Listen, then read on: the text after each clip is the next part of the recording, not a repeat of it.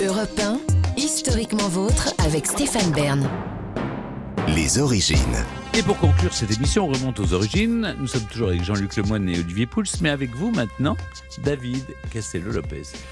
J'ai beaucoup euh, traité les déchets dans cette chronique. Euh, je vous ai parlé il y a peu de temps de l'éponge qui a servi sous les Romains à faire ce qu'on fait aujourd'hui avec le papier hygiénique. Je vous ai parlé de la collecte des ordures brusquement accélérée au 19e siècle en France par Monsieur Poubelle. Je vous ai parlé de l'histoire des égouts aussi, inventés dans une civilisation de l'âge du bronze qu'on appelle la civilisation de la vallée de l'Indus. Mais je ne vous ai jamais parlé de la chasse d'eau qui nous permet d'évacuer ce qu'on ne, ce qu'on ne veut pas voir. Alors bien sûr, euh, évacuer euh, ce qu'on appelle communément le numéro 1, euh, ce n'est pas si difficile, que ça puisqu'on est aidé par la gravité, mais le numéro 2, lui, ne peut se prendre en charge lui-même et il nécessite donc d'être pris dans la force d'un courant, si vous voyez ce que je veux dire. Dans une sorte, si vous voulez, d'aqua boulevard secret dont les visiteurs seraient très sales. Ce courant euh, qui évacue, il faut le créer. Eh bien, euh, euh, cette, cette création de courant, elle a commencé, disons, on pourrait dire, il y a 2000 ans. Euh, 2000, pardon, il y a beaucoup plus que ça, 2000 ans avant Jésus-Christ. Euh, à cette époque-là, le, le- le courant qui permettait d'évacuer, il était créé par des gens qui versaient le contenu d'une cruche là où vous aviez déposé vos affaires. Mais la première chasse d'eau qui ressemble un tant soit peu à celle que l'on connaît, elle a été inventée 3500 ans plus tard par un lord anglais qui s'appelait Sir John Harrington, un proche de la reine Élisabeth Ier. C'était cette chasse d'eau une citerne posée sur le toit de l'habitation et que l'on pouvait actionner depuis les toilettes elles-mêmes. Mais cette chasse d'eau, elle avait deux inconvénients majeurs.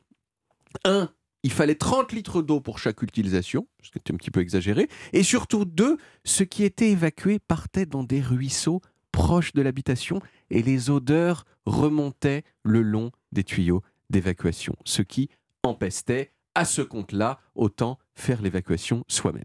Et puis, 200 ans plus tard, est arrivé un horloger écossais qui s'appelait Alexander Cumming et qui a dit Attends, pourquoi on ne fait pas un tuyau en forme de coude au lieu de faire un tuyau tout droit. Si on fait ça, il y aura de l'eau qui restera au fond du coude et qui fonctionnera comme une sorte de bouchon qui empêchera les mauvaises odeurs de passer. Et zbim, le siphon était né, invention majeure qui a permis au monde contemporain d'être ce qu'il est, c'est-à-dire de ne pas avoir les, les odeurs qui remontent le long des tuyaux. Il y a un certain nombre d'autres personnes qui ont amélioré le design de la chasse d'eau, mais l'une des dernières innovations importantes, c'est celle du flotteur. Est-ce que vous avez déjà, par curiosité ou par Mm. nécessité, ouvert le couvercle de Bah vos oui, toilettes oui, et regardez ce qui se passe quand vous tirez la chasse d'eau puis que le réservoir se remplit à nouveau Mm. Il y a souvent une tige reliée à une sorte de bouée qui flotte sur l'eau. Lorsque le réservoir se remplit, l'eau fait monter la bouée, exactement comme la marée fait monter les chalutiers dans un port des Côtes d'Armor. Et le mécanisme utilise la force de cette montée pour fermer un robinet, qui, que sans cela, vous devriez fermer vous-même. C'est grâce à ça que vous pouvez tirer la chasse, puis vous en aller.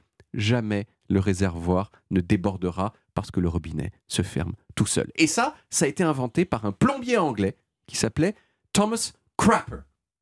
Crapper, excellent exemple d'aptonyme. Vous savez ce que c'est qu'un aptonyme? On a déjà parlé ici. Oui. C'est quelqu'un dont le nom de famille a un rapport avec ce qu'il fait dans la vie. Alors vous savez qu'en anglais, crap, ça veut dire caca.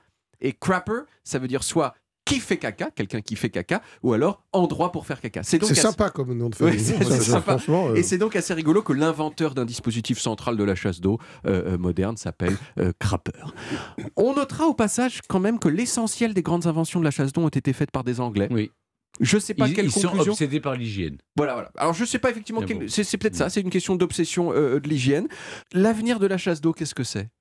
Hein, Qu'est-ce que c'est encore moins d'eau ou voire pas d'eau du tout. Exactement, c'est probablement l'absence de chasse d'eau. Parce que vous le savez, la chasse d'eau n'est pas très écologique. Chaque fois que vous l'actionnez, du moins dans nos contrées occidentales, c'est 6 à 9 litres d'eau. euh, Suivant le bouton qu'on choisit. Su- Suivant le bouton qu'on choisit.